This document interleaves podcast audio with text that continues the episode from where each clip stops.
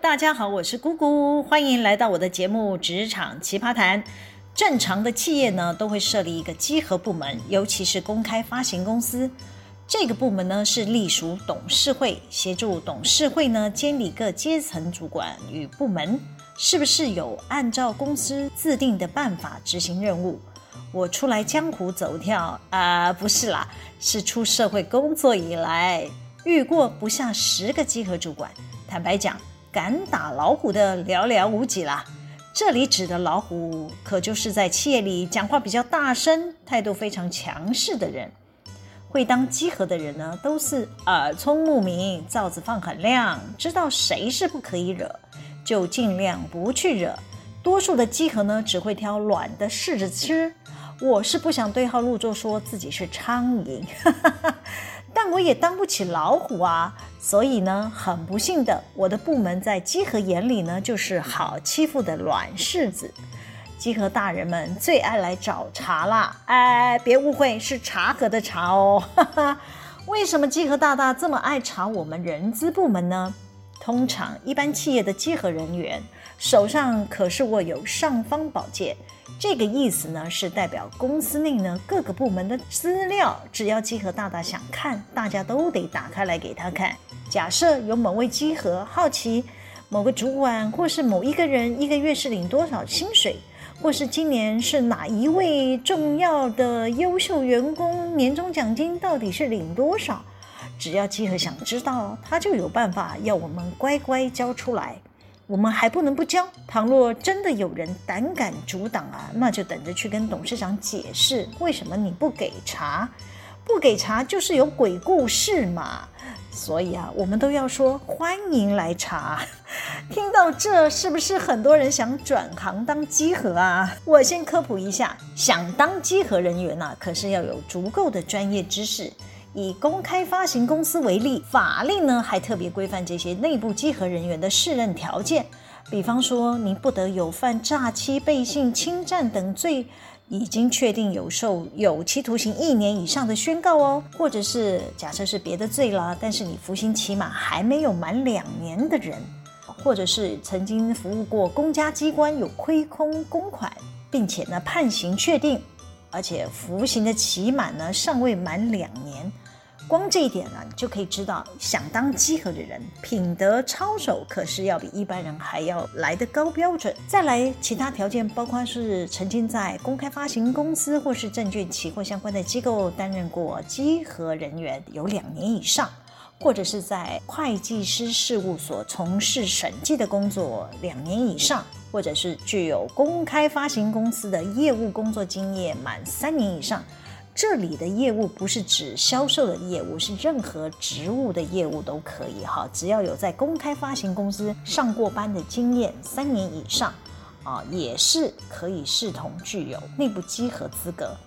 当然，最好本身就是会计师及格证书，或者是国际内部稽核师协会所发的国际内部稽核证书，或者是国际电脑稽核协会所发的国际电脑稽核证书。那另外，你如果会写电脑程式的设计师，或者是系统分析师，这些专业的经验有三年以上，都可以来担任内部稽核人员。另外呢，担任内部稽核人员呢，每年呢还要参加相关的训练，达到法规要求的时数。有兴趣任职稽核工作的朋友呢，可以在网络搜寻相关的资讯，这边就不再多赘述了。继续我们今天的话题，前面提到稽核很爱稽查我们人资嘛，大概一年呢是会来查个两次，一次是调薪后，另一次是有发特殊的奖金或者是员工红利啊，现在就是称为员工酬了。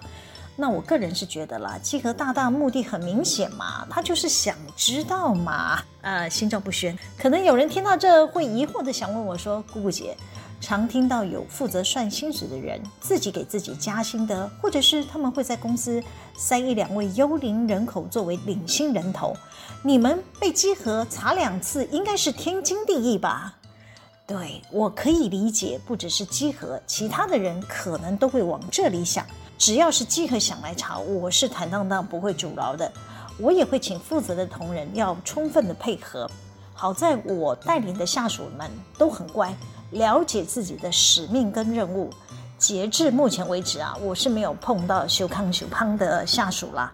我也先帮其他从事薪资工作者的人厘清一下大家的疑惑。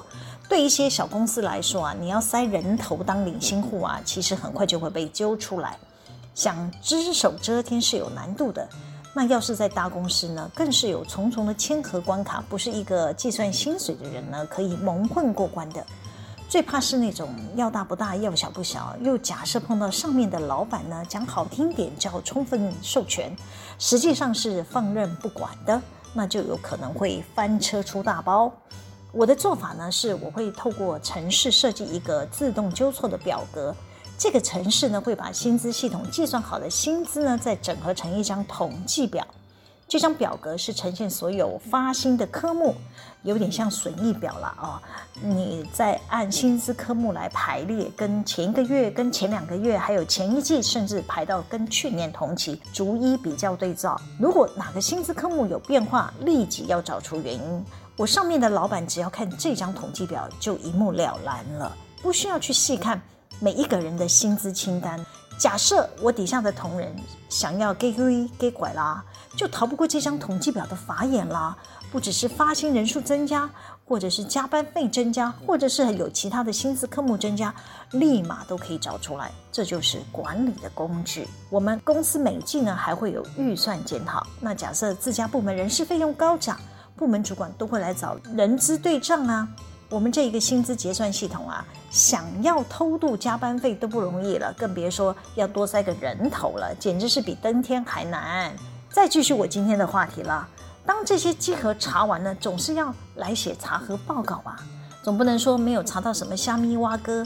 有些稽核大人啊，就会想尽办法抓我家人资的缺失，比方说抓个外训回来没有依规定授课啊，还是离职同仁没有在生效日前一天退保之类的小缺失。为了这种小问题啊，我还得写矫正预防改善单。所以呢，我看到稽核改善通知单，心情是很难美丽呀、啊。哎，不是啦，真的有缺失，我都是虚心受教，想办法。改系统，让自家的管理呢越来越好。我要讲的是，我碰到过几位稽核，自以为自己是一人之下万人之上，在公司就可以横行无阻。碰到这一类的稽核大大，我真的很难跟他们好好说话。没兵的就不错了。我说个故事吧。多年前呢，我们有家子公司有个稽核的职缺，那子公司的财务长就跑来母公司挖角。他调了一位才来母公司上班没多久的会计管理师过去担任稽核工作。那先给这位稽核大大起个代号叫 K 小姐吧。她是前面提到有在会计师事务所担任过审计的工作经验，算是经管会认定符合内部稽核资格的人员。那有一天我突然接到 K 小姐的电子邮件，她寄了稽核改善通知单给我，她要求我要尽快回复她改善的期限。我看到他开出的缺核事项只有一条，就是针对我们子公司的某一位环安工程师的年度考绩表，竟然是传给母公司的环安主管来做考核。这位稽核大大认为，依据《公开发行公司建立内部控制查核准则》第四十条第一款的规定，公司应该督导各子公司建立独立的财务及业务资讯系统。因此呢，K 小姐主张子公司的考核系统没有独立就是缺失，子公司的人员考核不应该由母公司的主管跨公司别来打考绩，叭叭叭。我一看他的改善通知啊，就立马打电话跟他解释说，这是依据同一个法令的第八条规定，是母公司对子公司监督与管理的范围，不只是考核系统啊，还有文件系统、合约系统等等都是啊。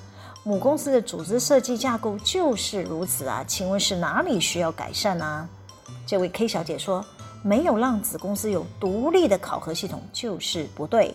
我接着说，第四十条是指财务的独立系统，并不是指考核系统吧？只要财务有独立，应该都是合法合理呀、我不认为有哪里需要改善哦。K 小姐坚持她没有错，也不肯收回这份稽核改善通知。我发现我跟他高度不同，无法沟通。更正更正，是认知不同。我不想浪费口舌，我就草草挂掉电话了。没多久呢，这位 K 小姐就带着纸本的稽核改善通知单，直接拿去给我们董事长签名。之后呢，她就跑过来丢给我稽核改善通知单，说。董事长都签字了，请你尽快提出改善报告。下回啊，这个小女生竟然给我来阴的，年纪轻轻不学好嘞，我实在太小看她了。我们董事长啊，上任没多久啊，K 小姐随便给我安个缺失的罪名，直接找董事长签名，不就坐实我在这个议题上是有缺失的吗？我当下火气都上来了，我直接开骂说：“你是故意搞事吗？”董事长都还搞不清楚集团组织分工的架构，你就故意送这个缺失文件让董事长签名，他也不甘示弱的回呛我说：“哎，我是照内部控制查核准则办理哦。”我说：“这是集团母公司管理的范围，何来缺失？你先搞清楚条文再来稽核吧。”我把他给我的文件啊往我旁边一扔，再加强语气说：“我不会回应的。”之后我就不理他了。他看我将他的文件啊随手扔在一旁。也气呼呼地说：“他要提报董事会。”我也不客气地回说：“好啊，到母公司的董事会来报吧。”我就很想问：你怎么不去查业务销售部门有没有依照公司规定的收款期限收款呢？或者是采购单位是不是有依照采购作业的程序规定要找三家厂商来寻比例呀？假设这些单位有疏失，后果应该都比我这条严重多了吧？这位初出茅庐、目中无人的稽核大大，只敢来找我麻烦，不敢打那些比我还凶的老虎，是吗？哎呀，事隔多年，我到现在想起来还是义愤填膺。可能有人听到这会想知道我是如何摆平的。我后来啊，是去找我们母公司的稽核主管，这位稽核主管可是有国际电脑稽核师的证照。我把事情原委对他讲了一遍，他认为啊，集团公司的组织分工。不是人资主管一个人可以决定啊，是集团董事长裁定。K 小姐拿这件事开刀有点突兀啦，似乎暗示子公司要独立运作，脱离母公司的管控，会让人觉得刻意挑起纷争。叭叭叭，那我就请这位稽核主管啊，去跟 K 小姐沟通一下吧。不管 K 小姐是奉谁的命令来指示要对我死缠烂打，都该适可而止吧。之后这个风波就无疾而终了。可能有人听到这会说：“姑姑姐，你应该是惹到谁了？不然这个稽核大人是不会来找你麻烦。”我当然知道是谁唆使的，就是我们子公司的总经理啊。他想要摆脱母公司对他的严格掌控嘛，才会自编自导找稽核来演出，要透过稽核的嘴灌输给董事长观念，说这样做才是合法的。叭叭叭，我就想，如果经营层长官有共识。认为集团母公司不要把手伸进各家子公司指手画脚，应该要让专业经理人全权负责。那么大家的标准都应该要一致。我后来就抓到 K 小姐跑去监管他们家海外子公司的会计业务啊，这又要怎么解释呢？这应该比我前面提到的华安人员考核系统还要严重千百倍吧？他们家的海外子公司的财务都没有独立耶。明显的违反内部控制查核准则的规定吧，还让身为稽核的 K 小姐兼任会计，而、啊、不就是球员兼裁判？她要是故意做错账，也不会有人知道啊。这位稽核大大自己就是两套标准，那么谁又会相信你可以公正的查核呢？不敢打老虎的稽核，就不是一个好稽核。好啦，我们今天分享的故事到这里。